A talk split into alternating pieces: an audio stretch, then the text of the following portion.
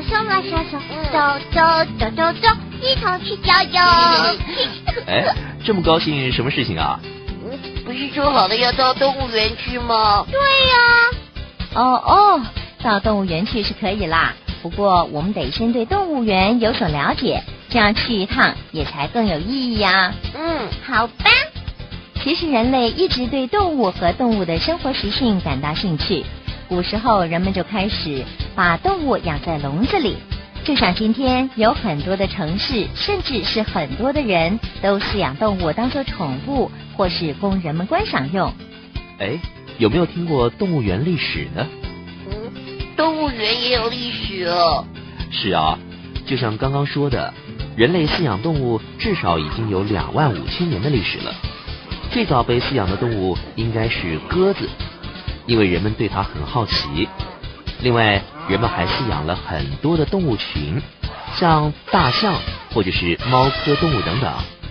有趣的是，中国的统治者在大约三千年前曾经建造过庞大的动物园，叫做灵佑，里面的动物常被训练来为游客表演。不过这种情况现在已经比较少见了。好像马戏团哦。嗯，的确有点像哦。问问你们啊。知道设立动物园对我们有什么作用吗？有地方可以去玩啊。嗯，可以认识很多动物。嗯，Peter 的答案比较接近哦。动物园其实有三个主要的目的，就是教育、保护和研究，最后啊才是娱乐。嗯，为什么说具有教育的目的呢？因为人类跟荒野接触的机会少了，能和动物接触的机会也变少了。动物园就成了我们唯一能够体验和动物接触以及欣赏动物的地方啦。嗯，对呀，有很多的动物，我都是在动物园里面认识的。嗯，而保护是因为动物生存环境遭受破坏，唯一避免很多动物灭绝的办法，可能就是在人工饲养的环境里面生活繁殖。那在动物园里，有人会照顾它们，对不对？对呀。动物园里的环境和动物原来生活的环境其实并不相同，所以人们得设法维持动物在野外生活的习性，这就需要特别照顾它们的健康。像英国的动物园检查组织，为了确保动物得到适当的保护，还会监测动物的饮食、圈围以及生理和心理的健康哦。哇，真好玩呢，就好像在照顾 baby 一样。另外一个目的啊。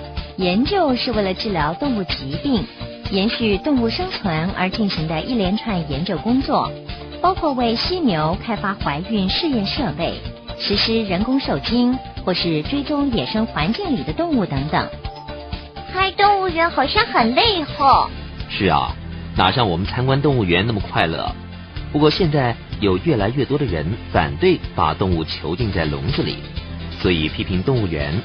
但是也有人认为动物园还是有它的保育作用的。是啊，要是所有的动物都能被保护，就不会有很多动物灭绝了吗？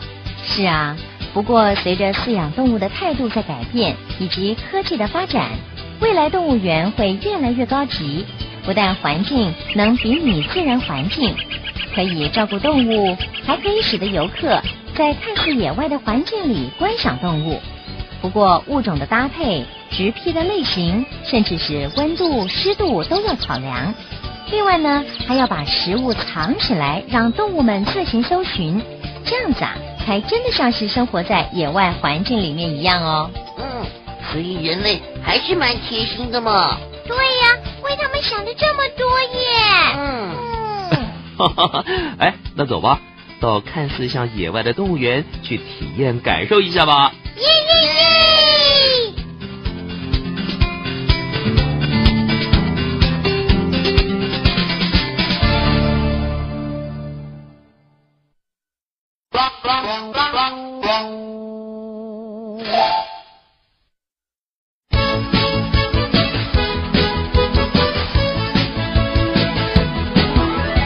小朋友，到这里我们已经介绍完 DK 黄金时代家庭百科全书所有的内容了。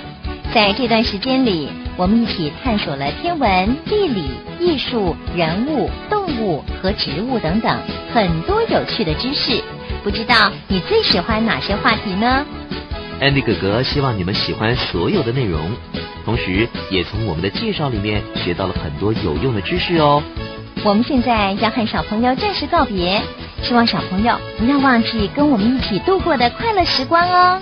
对呀，小朋友，你们不要忘记 Kelly 哦。嗯，还有我皮特。我们祝福所有的小朋友们学业进步，天天快乐。小朋友们，再见，拜拜。